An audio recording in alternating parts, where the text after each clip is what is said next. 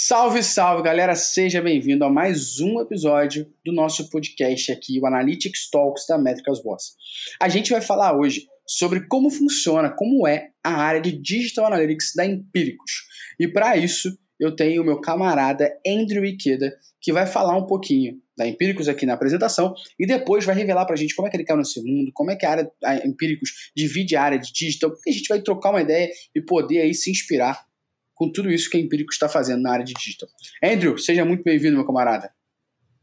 Opa, valeu, Gustavo. Muito obrigado pelo convite. É uma honra e um prazer enorme estar aqui fazendo podcast com vocês.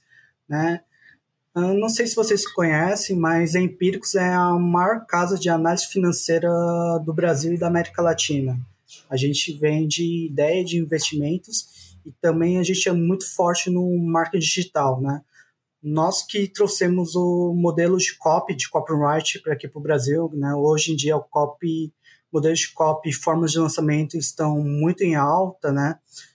É, como Primo Rico, Érico Rocha, várias outras pessoas fazendo esse modelo de copy, fórmula de lançamento, mas fomos os pioneiros, né? Inclusive, a Empíricos foi até os Estados Unidos formar uma sociedade com a Publish Agora, que é responsável por várias revistas, vários outros sites de análise financeira para justamente trazer esse modelo de copy para aqui para o Brasil, né? Então a gente tem bastante história, bastante dados para contar. Boa, cara, vai ser vai ser muito bom a gente trocar uma ideia, entender como funciona a área de digital analytics aí da Empíricos. E acho que antes de mais nada, assim, para a galera que está ouvindo, é, vai ser interessante também iniciar esse papo entendendo como que o Andrew chegou na área de digital analytics. Eu costumo falar que a maioria das pessoas que a gente conhece, que estão no mercado há algum tempo, ninguém acordou na noite pro dia e falou assim, cara, acho que eu vou trabalhar com digital analytics. Né? As pessoas acabaram trabalhando com marketing digital, se encontraram e falaram, pô, digital analytics. Ou então trabalhou com TI, programação, se encontrou e foi trabalhar com digital analytics. Então, normalmente é assim. Eu queria que você começasse aqui o nosso papo explicando como que o Andrew caiu aí nessa área de digital analytics e se encontrou. Pior que é por aí mesmo, né? A gente que é um pouco macaco velho dessa área de Digital Analytics, meio que encontrou a área por um acaso, ou melhor, acho que Digital Analytics que encontrou a gente. Encontrou né? gente é. Hoje, hoje em dia a gente está acabando formando novos profissionais para a área, né? Mas a gente começou meio que deu início a essa área, né? Foi mais por necessidade do que uhum. realmente, oh, puta, eu vou estudar digital analytics porque eu quero realmente trabalhar aqui, né? Eu tenho uma formação em TI, né? Então eu comecei a minha carreira como desenvolvedor, né? Full stack. Depois eu fui me interessando pela área de negócio, fui uhum. para a área de analista de negócios, requisitos, né? Foi aí que eu tive o contato realmente com o cliente para entender quais são os problemas dele, dores deles, para bolar uma solução tecnológica que atendesse Legal. ele, né? Escrever o documento, né? Uh, nisso eu tive uma passagem pelo Itaú Unibanco, né, numa área que era de risco de mercado, liquidez, que era uhum. muito focado também nessa parte de negócio, muita, então tive que né, trabalhar com análise de variação cambial, análise de resultados, uhum. análise, análise de dados, né, né, análise de KPIs, e meio que sem querer foi o meu primeiro passo como BI, né? Porque Legal. um dos principais projetos que eu trabalhei no Itaú foi uma calculadora de previsibilidade fiscal, né? Então, que basicamente a gente conseguia calcular quanto que o, o banco ia pagar de imposto sobre um ativo futuro. Né? E com isso eles utilizam a, essa calculadora para tomar decisão, para ver, ah, compensa comprar, compensa vender, ficar vendido, ficar comprado, é. né? Então, Uh, não sabia o que era BI, né? A gente nem, nem usava esse termo de BI, né? Então a gente era uma área de negócio propriamente dito, mas que a gente já fazia esses estudos, essas análises, né?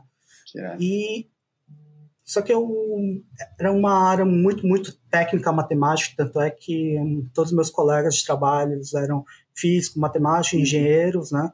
E eu acabei não gostando muito dessa área financeira voltada para, né, análise. E com isso, é, eu tinha acabado de sair de uma graduação de sistema de informações, né? E estava querendo empreender, né? E eu descobri uma faculdade de empreendedorismo aqui em São Paulo, é. né, que era a Fatec Sebrae. E eu comecei a. Eu me inscrevi, fiz o vestibular, passei e. E eu tinha uma ideia de ter minha própria startup, né? Então, nessa né, faculdade conseguiria me ajudar a tirar a minha ideia do papel, uhum. né? Nisso, eu fui incubado pela aceleradora do Sebrae, né? Na escola de negócios. Tive, eu comecei a estudar muito sobre né, empreendedorismo, gestão de negócios, prototipação. E uma das formas de alavancar o meu negócio sem ter renda, né, era através do marketing digital. e com isso eu comecei a estudar muito, muito marketing digital, né, para ver como que eu poderia né, fazer um MVP e escalar esse MVP. E nisso, né, meio que coincidiu com quando eu saí do Itaú, eu estava começando a procurar um novo emprego e eu pensei assim, ah, já que eu estou estudando muito marketing digital, né, então vou tentar arranjar um emprego na área de marketing digital porque aí vai me ajudar com o meu projeto de startup. Legal.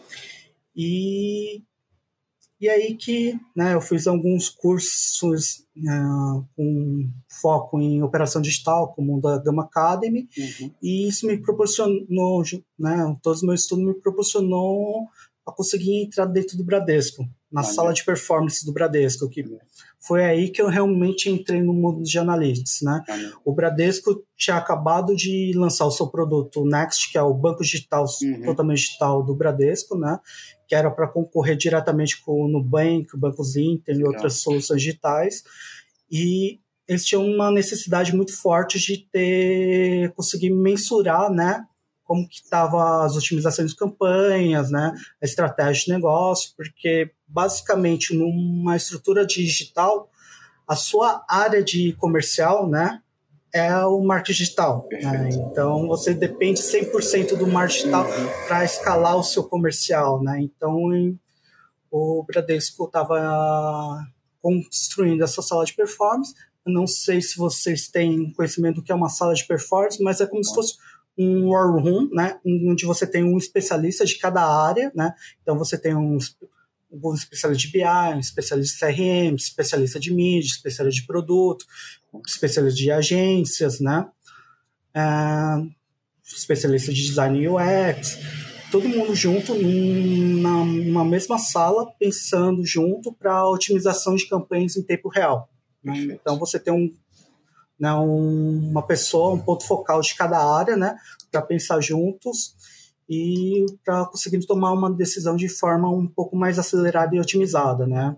Perfeito. Ah, algumas outras empresas não têm esse conceito de raw room, né, de sala de performance, mas tem o conceito de mesa de performance, né, que são Isso. pequenas squads para cada produto que trabalham com essa mesma finalidade. É, né? a gente gravou aqui, inclusive, já um episódio sobre mesa de performance, cara, que foi o episódio é, deixa eu resgatar aqui. Ah, se a galera estiver ouvindo aqui no Spotify, pode arrastar para baixo você vai encontrar lá que a gente gravou um episódio inteiro de mesa de performance, falando qual o papel do profissional de analytics dentro disso. A gente conversou com uma galera bem boa e vale a pena se tiver. Se você tiver assistido isso aqui dentro do Metacasas Prime, vai ter que ouvir lá, porque na época a gente não gravava. Também no YouTube, se você tiver assistido aqui dentro do YouTube, vai ter que correr lá, porque na época a gente não gravava. Mas a gente tem um episódio inteiro falando de mesa de performance. A gente fala um pouquinho a diferença de War Room para isso. Bem legal. Boa. E meio que foi um pouco de sorte, né, com uhum. como eu estava procurando, porque né, isso foi em 2017, então, né, naquela, se hoje já é difícil encontrar o pessoal de Web Analytics, né, de BI, 2017 ainda era mais difícil ainda, né? Imagino. E, né, então, eles estavam procurando alguém para pro a parte técnica uhum. né, de BI, que é lá na, no Bradesco o pessoal chamado Setup, que era para fazer toda a parte de tagueamento, configuração uhum. e setup das ferramentas de mídia, governanças, né? E que né, precisava ter esse background né, de tecnologia, né, entender muito bem sobre tecnologia, mas também entender sobre negócio, entender sobre marketing digital, como funcionava. E meio que né, eles me acharam, eu achei eles porque eu estava né, estudando muito sobre uhum. marketing, marketing digital, negócios e tinha todo esse background de, de seis anos na área de tecnologia. Perfeito. Né? Então, pô, é isso, né? Então, Legal. eu tinha conhecimento tanto de negócios quanto conhecimento prático de tecnologia. Legal. Não necessariamente de BI, né? Mas eu Legal. conseguia saber, tinha conhecimento técnico e de negócios, né? Que eu acho que é um, uma das coisas fundamentais para um profissional de BI como que um todo. a gente vai né? falar já já. que é um dos pontos aqui que a gente vai trocar. Mas, Andrew, cara, é muito maneiro conhecer a sua história, a sua trajetória, porque, cara, é, a gente é de uma época onde muitos de nós não conhecíamos esse termo, não conhecíamos isso, e a gente foi aprendendo. Aprendeu tecnologia, aprendeu marketing, aprendeu marketing digital, ah, se encontrou como é que eu mensuro isso, começou a aprender web analytics, que a gente chamava, agora chama de digital analytics, você vai evoluindo, mas a gente está agora, possivelmente falando ou trocando ideia, está assistindo ou ouvindo a gente aqui agora, uma geração que já é uma geração que chega diretamente na área de Digital Analytics, né? Então, é legal que a gente é parte dessa transformação e tem uma galera que está ouvindo a gente aqui que fala, cara, meu sonho é trabalhar com isso. E já entendeu o teu, o teu background aqui e começou a captar as informações que necessita, né? E assim a gente vai entendendo e cada um vai trabalhando da sua forma. Tem várias empresas que trabalham com profissionais separados, gente técnica e gente de insights. Tem outras empresas que somam tudo. Tem empresas que, na realidade, deixam um time, como a gente gravou aqui com o pessoal da Americanas S.A., o time de analytics é um time mais técnico que fornece as informações para cada squad poder analisar da sua forma. Então, não existe uma receita de bolo, e aí acho que o profissional vai entender onde ele vai se encaixar, mas existem algumas informações de soft e hard skills importantes para quem vai trabalhar com essa área da gente, né? O que, que o profissional precisa saber para trabalhar na área de Digital Analytics dentro da Empíricos? na Empíricos a gente tem uma estrutura um pouco mais enxuta, né? A gente não é gigantesco quanto um Banco Bradesco, né? Como Itaú, como uhum. Americanas, né? É, que a gente chama considerado uma empresa de médio porte, aqui na Empíricos a gente tem 350 funcionários, né? Uhum. Né, a gente está em processo de fusão com outras quatro empresas, então o grupo inteiro a gente tem 600 funcionários, né? Mas, por exemplo, e, é, quando eu estava no Bradesco, só o departamento de marketing tinha mais de 300 funcionários, né? Então é um então é um outro mundo, né? Então a gente consegue ter uma estrutura um pouquinho mais enxuta, funcionando como uma uhum. fintech, né? E por consequência a gente consegue ser um, bem mais otimizado, né? Só voltando um pouquinho, quando eu estava no Bradesco, uhum. a sala de performance a gente era mais ou menos uma linha de produção. Né? Então eu tinha um especialista de cada área, né? E mesmo na área de BI, né?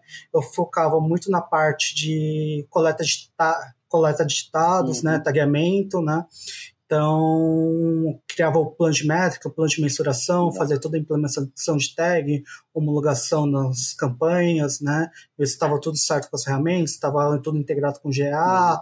né? Com BK, todas as outras ferramentas de mídia, né?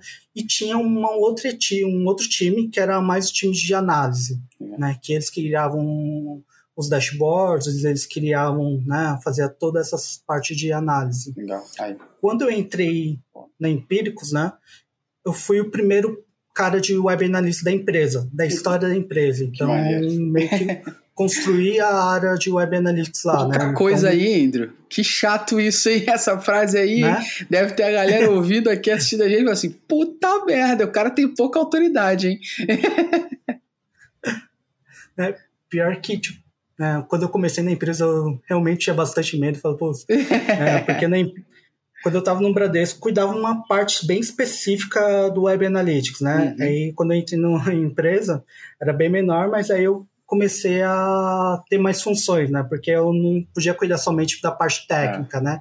Ia cuidar da parte de GA, parte de análise, né? Tomar tomar de decisão, geralmente de insight. Uhum. Então, eu englobei realmente, tive que putz, vesti a camisa e falei, ah, agora eu realmente vou precisar aprender os outros skills Irado. que eu não tinha para realmente Irado.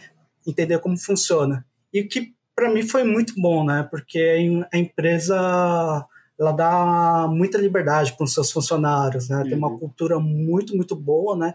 Então, consegui expandir bastante. Eles me deram carta branca para correr atrás de ferramentas, né? novas tecnologias, o que fosse melhor para a empresa, né?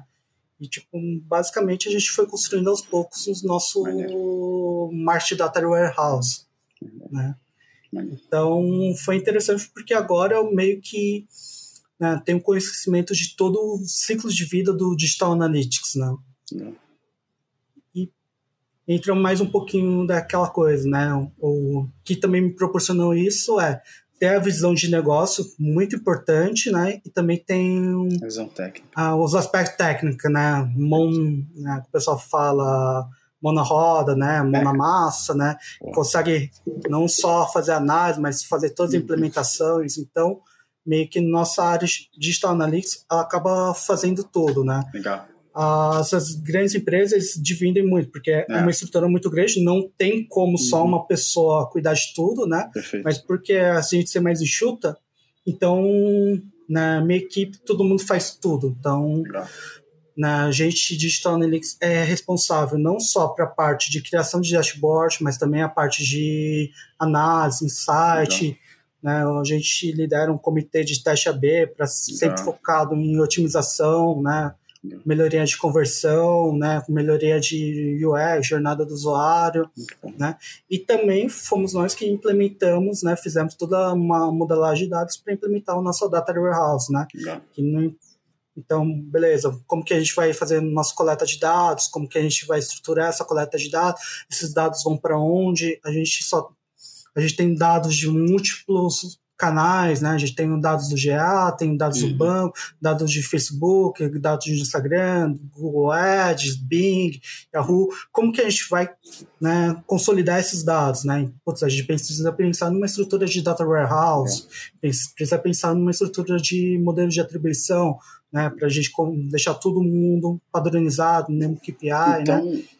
Então, basicamente, Andrew, quando você está falando de como a área de dados da Empíricos é dividida, basicamente é dividida da área de Digital Analytics e dentro dela todo mundo faz tanto a parte técnica quanto a parte de tomada de decisão e geração de insights.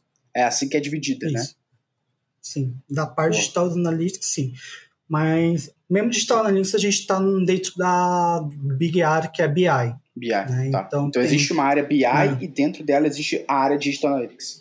Legal. Isso. Hoje Legal. eu estou responsável pela área de Digital Analytics, mas tem uma área que é realmente BI, né? É realmente e BI. BI é dividido. Né? Antes a gente tinha a área de Data Science, né? Uhum. Que também ficava debaixo de BI, mas por reestrutura da empresa, a gente. A área de Data Science saiu e ficou sobre o guarda-chuva de TI. Né? Porque viu que tinha um pouquinho mais sinergia com TI. Eu vou né, aproveitar, cara. BI. Eu vou aproveitar e te fazer uma pergunta, André. Que, que é uma pergunta que muita gente, muita gente faz para mim.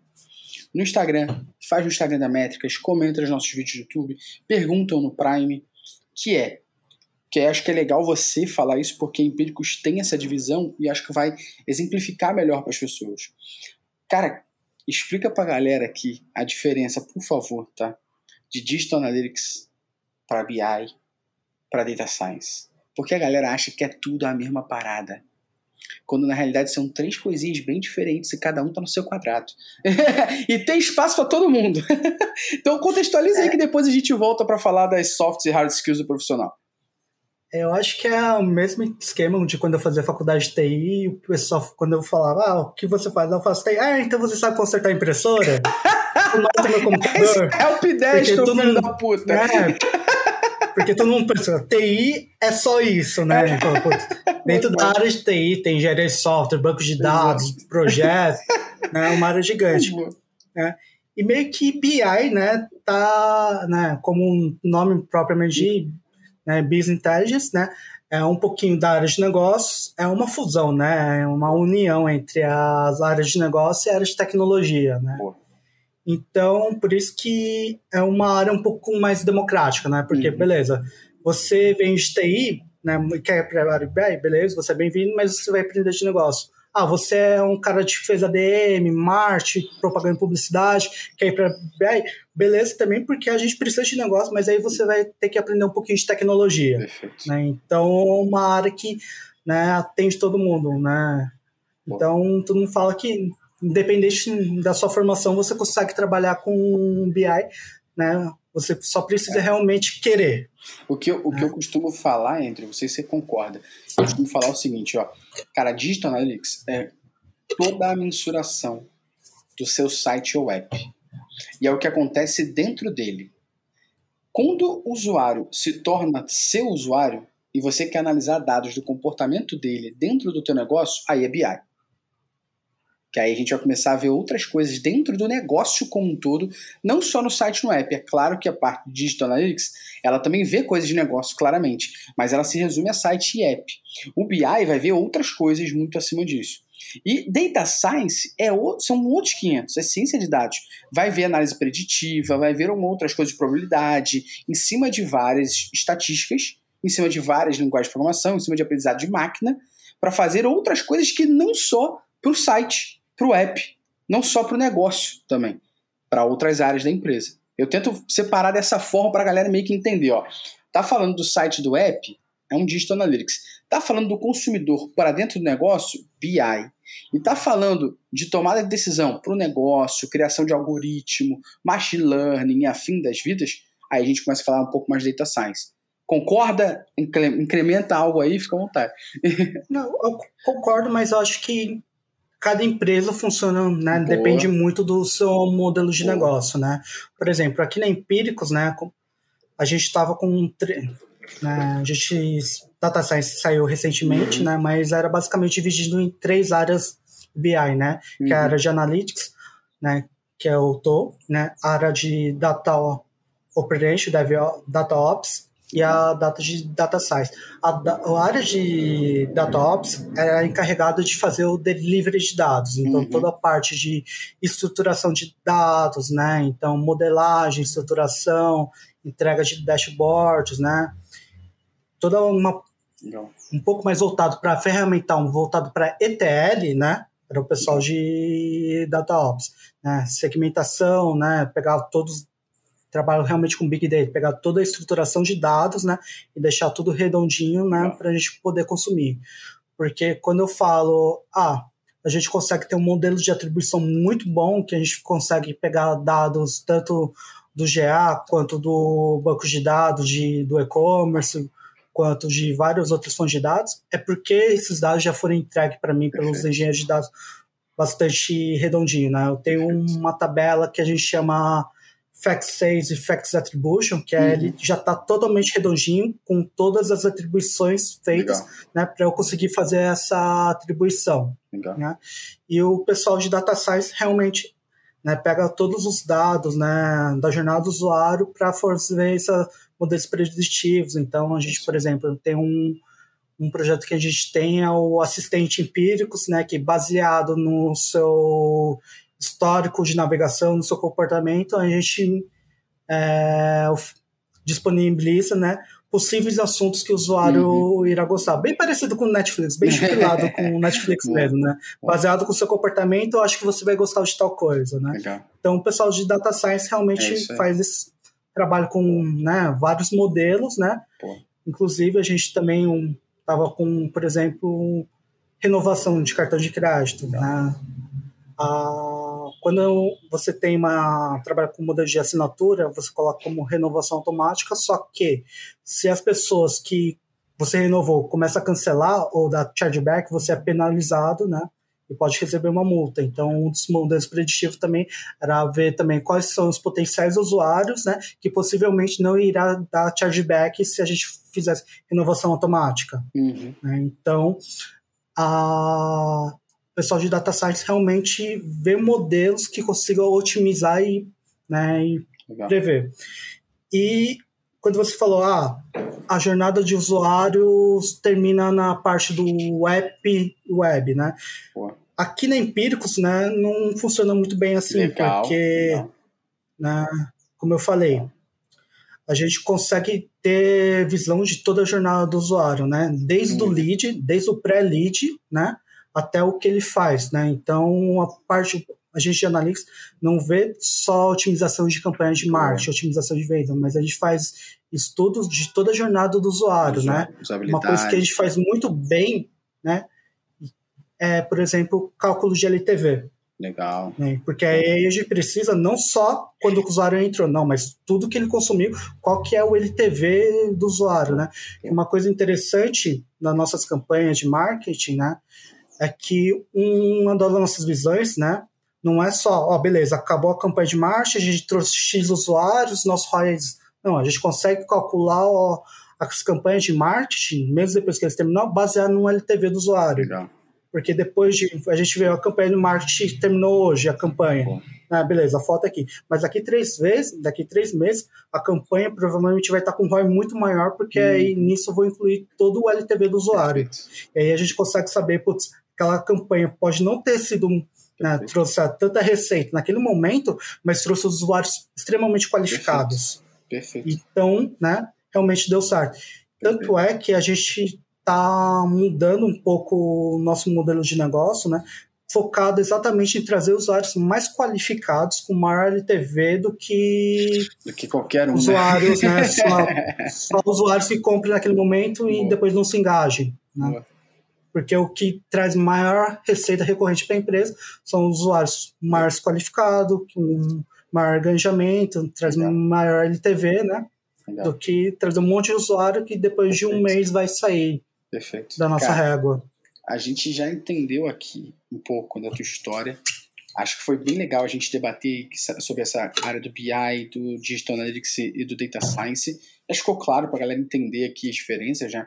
É, como o Digital Analytics é, é, bem plural e onde você pode atuar, como é que BI atua e como é que Data Science atua, acho que a galera vai começar a entender, ah, Lógico que essas áreas podem se conversar, mas a galera já meio que consegue entender aqui algumas diferenças que eu tenho certeza que pela tua, pela tua fala ficou bem claro e aquilo que você disse, que é legal a gente recapitular aqui, que é, não existe bulletproof, né? não, existe, não existe silver bullet, foi mal, não existe bala de prata, assim, cada lugar vai ter a sua né? Sua forma de pensar, sua forma de estruturar, e você tem que pensar aí no que você ouviu aqui com, com o Andrew, você tem que pensar no que você ouviu lá com o Thiago na, no, na Americanas e pensar da sua forma e criar a estrutura que te atenda, né? Você viu que o Andrew falou aí bastante do jeito como é empíricos. Andrew, trazendo aqui ainda nesse conceito do que a gente está falando, você vai contratar um profissional para trabalhar com você na área de Digital Analytics da Empíricos. Quais são as soft e hard skills que esse profissional tem que ter para trabalhar com analytics? Eu sempre penso que tecnologia, ferramenta é uma coisa que você consegue aprender. Boa. Você consegue aprender relativamente fácil. Até hoje eu aprendo coisas novas e tive que aprender muito, vendo muito tutorial, G4 veio muito aí, né? fórum. A gente estava aqui de é boaça com o Universal, aí veio o GA4 e geral estudando de novo. É, só nos Google Suporte da vida para você aprender realmente como faz, né? E é uma área que é muito dinâmica, né? Tecnologias vêm toda hora, então você tem que se manter atualizado toda uhum. hora, né? Então, beleza. O que eu vou olhar realmente é a pessoa, né? Como que é essa pessoa? Como que é o perfil dessa pessoa?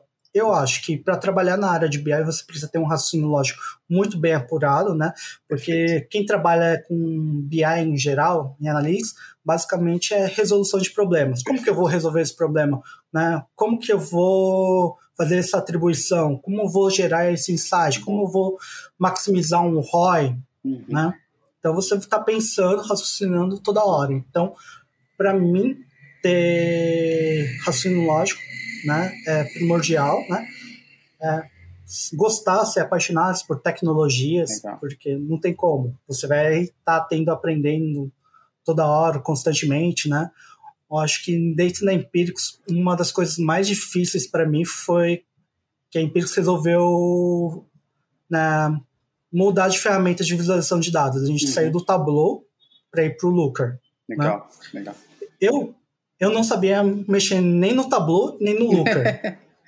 eu precisei e eles me incumbiram de migrar todos os dashes de marketing do Tableau para o Looker, né? todos os dashes legado que tínhamos de marketing né, para o Looker. Então, meio que eu tive que aprender na marra como funcionava o Looker, para entender uhum. como aquele dash foi construído, qual que era a regra de negócio daquele dash, uhum. como que é estruturado os dados daquele dash no Tableau, entender como funcionava o Looker para replicar essa regra de negócio dentro Perfeito. do Looker. Né? Perfeito. E tipo assim, eu aprendi. Foi difícil, foi, mas eu consegui aprender, ver tutorial, pedir ajuda, né? Mas acho que o importante é você ter esse raciocínio lógico. Beleza, eu preciso fazer uma migração. O que, que eu preciso fazer? O que, que eu Legal. preciso pesquisar? Né? Então, acho que, né, junto com essa paixão por tecnologia, essa curiosidade de, né, acho curiosidade. que muito no nosso mundo, uma coisa que me alegra é ter né, blogs, fóruns, sites como o Metrica Boss, que também já me ajudaram bastante, né? que era para realmente dar solução, né? Falar, ó, oh, tutorialzinho aqui, como se faz, porque né, a gente está bem ou mal mexendo com inovação. Hum. Né? Então, todos os dias sai uma coisa diferente. Então, todos os dias você vai ter que pesquisar, ver, né, estudar um Perfeito. pouquinho, ver como se faz, né?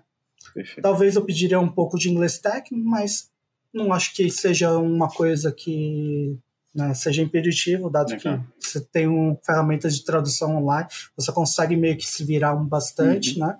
Mas essa curiosidade por estar tá sempre aprendendo, sempre estar tá vendo novas tecnologias, eu acho Cara. fundamental.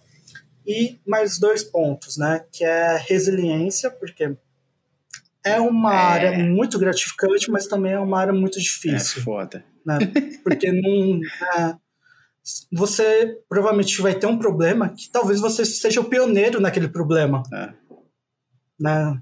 E, tipo, geralmente não vai ter um Yahoo resposta para você, né? Bom, mas revelou a idade é. aí, Andrew.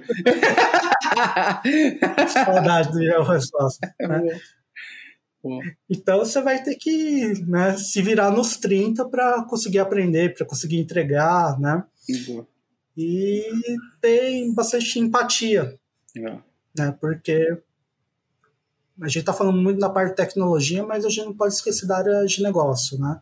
Eu acho que para a gente conseguir analisar a jornada do nosso usuário, analisar o comportamento, a gente precisa entender o nosso usuário. Não uhum. só entender, ter empatia, sentir o que ele está uhum. sentindo né?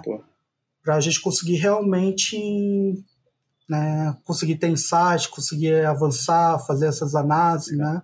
Então, né, eu acho que uma pessoa para trabalhar bem com analytics, com BI, né, não, não adianta você só ser master black, um bom em ferramentas e tecnologia, né? Você precisa entender muito bem do negócio, né? Porque essa é a diferença do BI, entender do negócio. Se você não entende do negócio, como você vai criar uma análise? Como você vai ter um insight para melhoria do negócio. Né? E para você entender o negócio, eu acho que empatia Legal. é um bom começo. Cara, acho que tem uma, uma coisa que você falou que toda vez que você conversa com alguém da área de dados, como um todo, não estou nem falando disso, englobando qualquer área de dados, Big Data, BI, Data Science, Analytics, tudo, a galera sempre fala, e uma coisa que se repete muito sempre é curiosidade. Cara, isso é uma coisa que todo mundo fala, cara, você tem que ser curioso, você tem que ser curioso. Porque, querendo ou não, né, Andrew, pra a gente trabalhar com isso, a gente, acho que você falou e todo mundo fala, e eu falo isso sempre também, que ferramenta é meio do processo. Você vai estudar, você vai aprender. Mas você não pode ser um cara ferramental.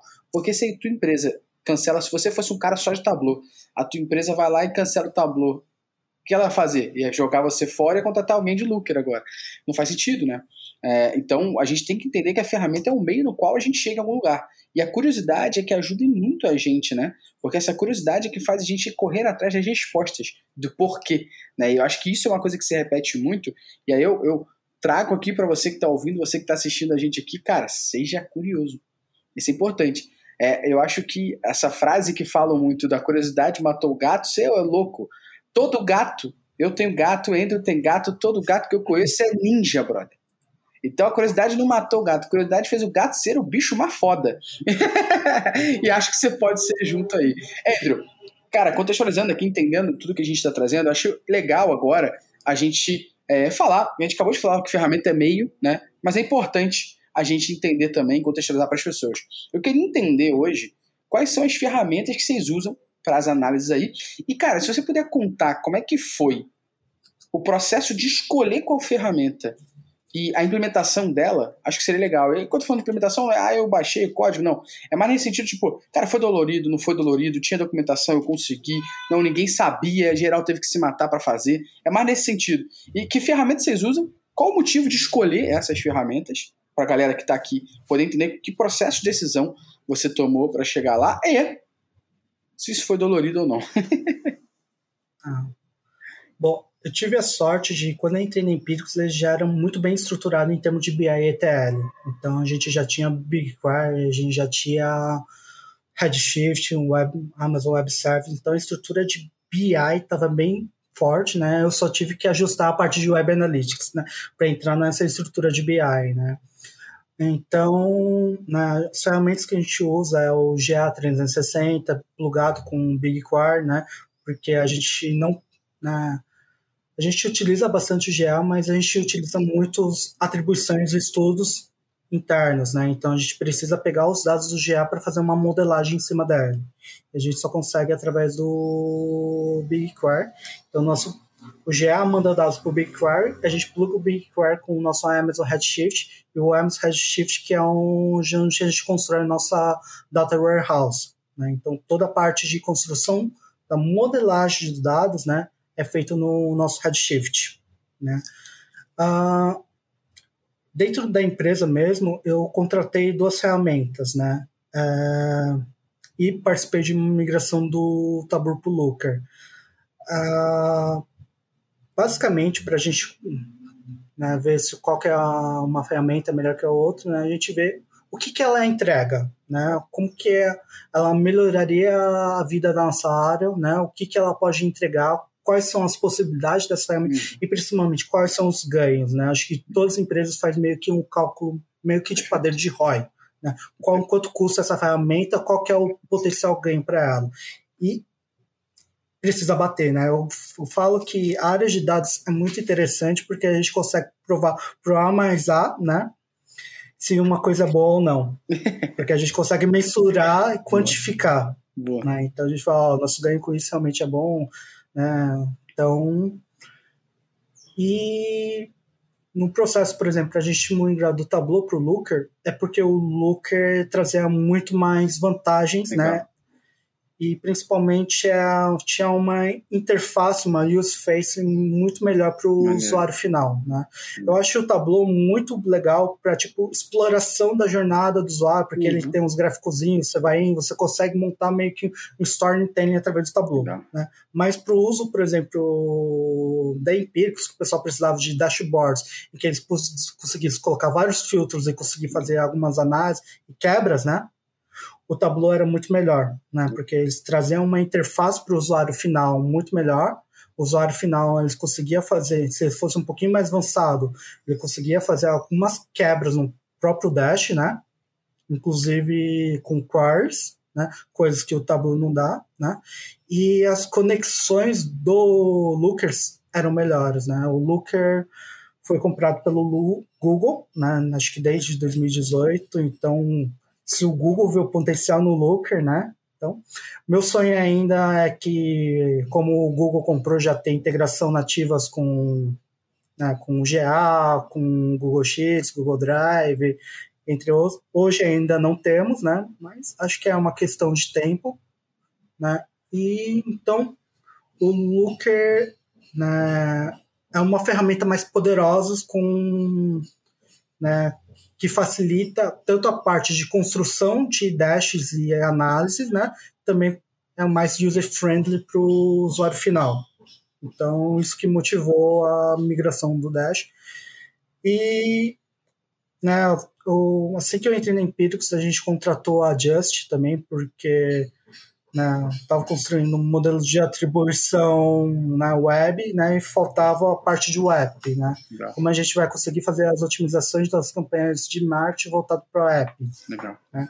E né, naquela época o nosso app estava bem cru, né? Hoje a gente tem um super app, né? Então, basicamente, o usuário consegue fazer tudo. O cara recebe uma notificação de recomendação de investimento, né? Consegue ver notícias do seu dinheiro, Money uhum. Né? Consegue, inclusive, é, já tem integração com a Vitrio, então consegue né, comprar uma ação pela própria Vitrio, né? E, também a gente adquiriu uma startup que é Valor para basicamente faz a organização das suas carteiras de ativos, né? Então a gente tem um app com a jornada do consumidor muito completinha, né? Porque o cara assim é, vê conteúdo sobre economia, finanças, né? É, consegue ver recomendações de investimento, investir, né? E ter sua carteira em uma única ferramenta. Então hoje a gente investe muito nessa parte de app e né, em 2019, né, para a gente ter o que a gente tem hoje, né? a gente precisava conseguir realmente mensurar Legal. as atribuições das campanhas de app, porque a gente já começou a investir fortemente nessa parte mobile. Legal. Cara, interessante saber como é que foi a decisão, o processo. Acho que uma boa galera aqui que não conhecia o, o Lucker vai começar a entender melhor, conhecer, procurar saber e tudo mais. E agora, cara, o que eu, o que eu queria entender de você aí na Empíricos é o seguinte: Hoje, o seu time de digital, como você disse, é o time técnico, o time também de insights e tudo mais. Porém, a gente sabe que Empíricos tem um time de copy, a gente sabe que vocês têm um comitê de taxa B, a gente sabe que existe um time de mídia, a gente sabe que existem outros times, até de produto mesmo ali dentro. Como que é o acesso a esses dados por parte dessas outras equipes? São vocês que fornecem dashboards e relatórios ou existe uma forma descentralizada dessa galera acessar e buscar essa informação. Como que funciona isso? Não, por motivos de compliance e organização é bem realmente estruturado. A gente faz dois relatórios diários que entrega para os heads das áreas, né? Tanto de marketing, cop, tecnologias, que são informações estratégicas da empresa. Então a gente faz um relatório de vendas diários e um relatório de engajamento, né? Nesse relatório de vendas, né, tem várias quebras, várias análises falam como foi a venda no dia anterior, né? Quanto foi a venda por copy, por canal, né? Compara também com as outras semanas, né? Isso vendeu mais, isso vendeu menos, né? Dá alguns insights, o relatório de engajamento fala beleza, como estão os nossos usuários, eles estão ativos, engajados, quantos são usuários ativos que estão acessando a plataforma, né? Comparação com os outros dias, outras semanas. Então, a gente tem, né?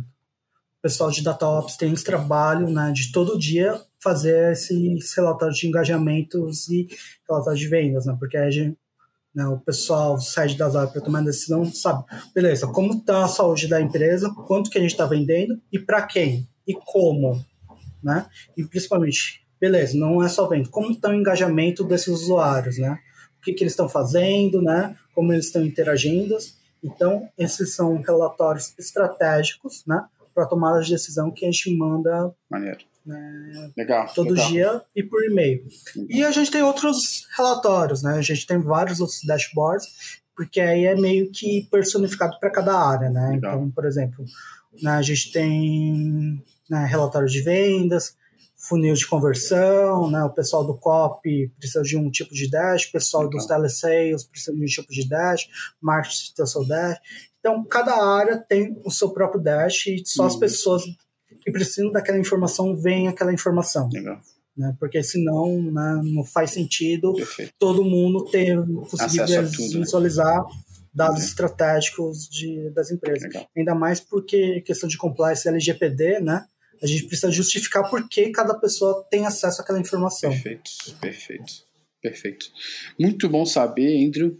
Muito bom entender tudo isso. E agora, para a gente finalizar, a pergunta que não quer calar é: quais são os principais erros que as empresas devem evitar na área de Digital Analytics? Mas essa pergunta que o Andrew vai responder é exclusiva para os assinantes do Métricas Boss Prime. Você ainda não é assinante? Então se liga no jabazinho. Você conhece a maior e melhor plataforma de streaming de vídeos de analytics? É, amigo, o Métricas Boss Prime é a plataforma de streaming de vídeos de analytics da MB que por um valor mensal ou anual você tem acesso ilimitado a todos os cursos disponíveis na plataforma. Já tem curso lá de Google Analytics, Google Tag Manager, Google Data Studio, Supermetrics, métricas para produtos digitais e muito mais. Você ainda consegue ter acesso a lives mensais com referências do mercado que a gente chama e são exclusivas para o MB Prime, além de acesso a uma comunidade onde você pode postar dúvidas, questionamentos que toda a equipe da MB Prime vai tirar. Todas essas dúvidas são ilimitadas. Se você ainda precisa de mais informação para poder garantir o MB Prime, então acesse prime.metricasboss/podcast, que tem uma oferta imperdível só para quem ouve aqui o nosso podcast.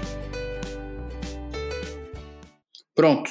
Então você que ouviu esse jabá, vá lá e assina e pode ver material completo desse podcast. E essa última pergunta do Andrew, você que não é assinante, a gente fica por aqui. Daqui a 15 dias tem um próximo episódio. Valeu!